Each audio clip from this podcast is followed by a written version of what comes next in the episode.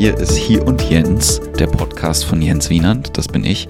Und das ist mein Podcast über Achtsamkeit, Meditation, Selbstliebe, ähm, Breathwork, Tantra und alles, was da so mit zu tun hat.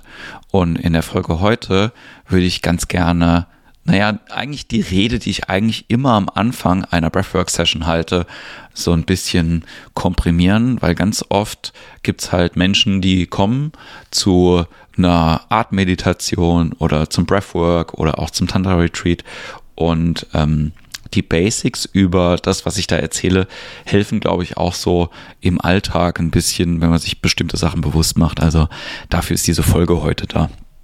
Und was ich am Anfang immer frage, wenn so ein Kreis da ist, ob die Leute denn irgendwelche Erfahrungen mitbringen. Also ob jemand Erfahrung hat mit Meditation oder mit Yoga oder mit LSD zum Beispiel. Und dann lachen die Leute immer und ähm, die Frage kommt aber gar nicht so ungefähr. Und warum das so ist, das erzähle ich gleich nochmal. Das habe ich in der einen oder anderen Folge auch schon mal erwähnt, aber ich wollte das hier und heute so ein bisschen komprimieren, dass wir wirklich einmal darüber reden. Was passiert denn eigentlich beim Breathwork und warum machen wir das denn? Und allem voran geht die Vorannahme, und ich bin wirklich der festen Überzeugung, dass unser Körper schlauer ist als unser Kopf. Unser Körper ist super. Der macht automatisch ganz viele Sachen richtig und wenn wir äh, doof sind und irgendwas an unserem Körper kaputt machen, dann kümmert er sich darum. Das Beispiel ist, wenn wir uns äh, beim Unachtsam sind und in der Küche am Messer schneiden, dann heilt der Schnitt automatisch, ohne dass wir viel dazu tun müssen. Also wir müssen jetzt nicht die ganze Zeit uns darauf konzentrieren, los Finger heile. Im Gegenteil, je mehr wir dem Ruhe geben, desto mehr merkt man manchmal, oh krass, das ist ja schon verheilt ohne dass ich mich großartig drum gekümmert habe. Wenn ich in einer stressigen Phase bin, wenn ich äh, ähm, quasi mehrere Wunden gleichzeitig habe, dann kann der Körper sich manchmal nicht so gut darum kümmern. Und es ist super wichtig, dem Körper zwischendrin Ruhe und aber auch genug Energie zu geben, um seinen automatischen Heilungsprozess ins Rollen zu kriegen. Und Breathwork kann dabei helfen. Ähm, warum das so ist, das erzähle ich auch gleich noch ein bisschen. Aber diese wichtige Vorname ist auf jeden Fall, der Körper ist schlauer als unser Kopf. Und ähm, was wir machen beim Breathwork ist, dass wir äh, durch zirkuläres Atmen viel Energie in den Körper reinbringen. Und diese Energie geht dahin, wo auch immer sie in dem Moment gebraucht wird. Also der, wir brauchen uns gar nicht darauf konzentrieren und sagen so, oh, ich habe so starke Kopfschmerzen, ich kümmere mich darum oder ich äh, habe irgendwie im Moment viel Stress und deswegen denke ich darüber die ganze Zeit nach. Wie gesagt, der Körper reguliert es von selbst. Im Gegenteil, wenn wir uns zu sehr auf eine von diesen Sachen fokussieren, kann es sein, dass es nicht richtig funktioniert, sondern das Wichtige ist wirklich Zeit und Raum dafür zu geben, äh, neutral zu beobachten, was auch immer gerade im Körper passiert, ohne eine Story aufzumachen, sondern einfach nur zu sagen, ah, spannend, das macht mein Körper gerade. Mein Lehrer hat immer gesagt, allow every sensation and emotion to be there. Erlaub jedem Gefühl und jeder Körperwahrnehmung einfach da zu sein. Und allein sich selbst in diesen äh, Erlaubnis-State zu geben, hilft schon unglaublich. Ja, gar nichts tun zu müssen. Und ganz wichtig auch, sich selber gegenüber liebevoll zu begegnen. Das ist super wichtig, denn manchmal ist es auch so, dass quasi gerade wenn äh, ja Emotionen hochkommen, die jetzt negativ sind, wie zum Beispiel irgendwie Zorn, Wut, Ärger oder so irgendwas, das äh, doppelt sich dann sehr, sehr schnell, wenn wir anfangen, ähm, ja, eine Story aufzumachen und dann denken wir, ah, jetzt schon wieder, jetzt ärgere ich mich schon wieder, jetzt verschwende ich meine Zeit, wie doof, sondern nee, das ist in Ordnung, dass das da ist in dem Moment. Im Körper speichern sich halt auch manchmal Emotionen oder Erfahrungen aus dem Alltag, die wir denen wir im Alltag auch gar nicht so eine große Bedeutung beimessen. Mein Beispiel dafür ist immer, wir stehen im Supermarkt und ähm, irgendjemand fährt uns an der Warteschlange mit dem, äh, mit dem Wagen in die Hacken hinten rein. Und man würde sich gerne umdrehen und die Person anschreien, weil das gerade mega unhöflich war und auch wehgetan hat. Aber wir drehen uns dann um und dann schlucken wir das runter. Und diese Mini-Emotion, die da runtergeschluckt wird, die steckt irgendwo im Körper fest. Wenn es das Schlimmste, was uns im Alltag passieren würde, wäre, dass wir äh, jeden Tag irgendwie mit dem Einkaufswagen in die Hacken gefahren bekommen, dann würde sich das trotzdem aufsummieren, aber ich würde sagen, ähm, man hätte das eventuell mit einer oder zwei äh, Gelegenheiten, wo ich Platz dafür gebe, den, ähm, ja, was ich in der letzten Folge schon gesagt habe, sich das anzugucken und das zu verarbeiten und das dann heilen zu lassen. Aber manchmal passieren schlimmere Sachen als der Einkaufswagen in den Hacken. Manchmal sind das richtig krasse traumatische Erfahrungen oder äh, vielleicht hat sich eine, eine Emotion irgendwie durch eine toxische Beziehung bei euch irgendwo im Körper festgesetzt. Vielleicht ist euch ein, euer Nervensystem super krass angespannt ähm, und war bei mir äh, für eine ganze Zeit lang so in letzter Zeit, man fühlt sich irgendwie jeden Tag so, als wenn man, wenn man aufsteht, als wenn man schon 14 Espresso getrunken hat und das Nervensystem will sich irgendwie gar nicht mehr beruhigen. Und ähm, wenn wir dann Energie in den Körper reingeben durch die Atmung, dann geht die dahin, wo die gebraucht wird. Und das ist sehr heilsam, gut und das Wichtige ist aber auch, kein Ziel dabei zu haben. auch wenn man denkt, ich möchte gerne heilen, sich trotzdem hinzulegen und zu denken, wenn gar nichts passiert ist, ist das genauso gut, als wenn ich mega krasse spirituelle oder ähm, psychedelische Erfahrung habe.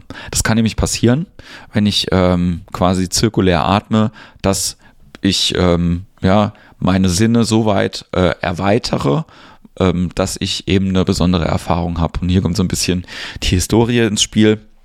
Ähm, in den 70ern gab es einen Mann, der äh, heißt Stanislav, Stanislav Grof und der war Psychotherapeut und der hat mit seiner Frau äh, gemeinsam, die auch Psychotherapeut war, ähm, geforscht über Erkrankungen im psychischen Bereich und die Einwirkung auf LSD auf diese Patienten. Und die hatten gute Forschungsergebnisse gehabt.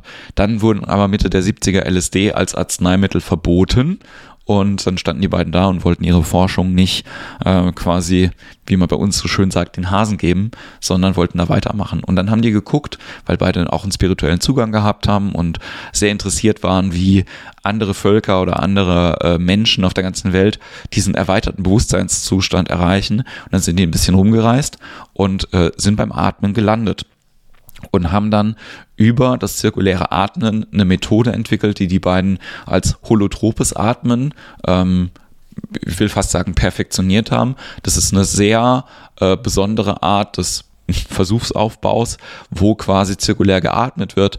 Ähm, es ist sehr, sehr wichtig, was da für Musik kommt. Es ist wichtig, dass immer eine Person bei einer anderen Person sitzen bleibt. Ähm, es ist wichtig, dass danach gemalt wird. Wie gesagt, das Holodropic Breathwork hat eine eigene äh, Facilitation. Ähm, ich wenn ich jetzt meine äh, äh, Breathwork-Session anbiete, dann ist das angelehnt an Holotropic, aber es ist kein holotropes Atmen, auch weil ich kein Trademark dafür habe, weil man muss quasi bei den beiden in die offizielle Schule gehen oder bei Schülern der Schule das lernen, damit man dieses äh, Wort benutzen kann. Ähm, aber die Methode selber oder die Idee ist eben ähm, durch das wiederholte zirkuläre Atmen eben das Bewusstsein zu erweitern und in einen Zustand zu kommen, der einem die Selbstheilung vereinfacht oder ähm, ermöglicht überhaupt. Genau. Das erstmal äh, soweit dazu. Es gibt dann immer noch so ein paar ähm, so ein paar Special Effects, die irgendwie passieren können und auch ein paar Downsides, ne, weil halt alles an Emotionen hochkommen kann. Es kann äh, Freude hochkommen, es kann Trauer hochkommen, es kann Wut hochkommen, es kann sexuelle Energie hochkommen, man kann lachen, man kann weinen, ähm, es kann Schmerzen im Körper auf einmal äh, können anklingen, es können so Body Sensations irgendwie passieren.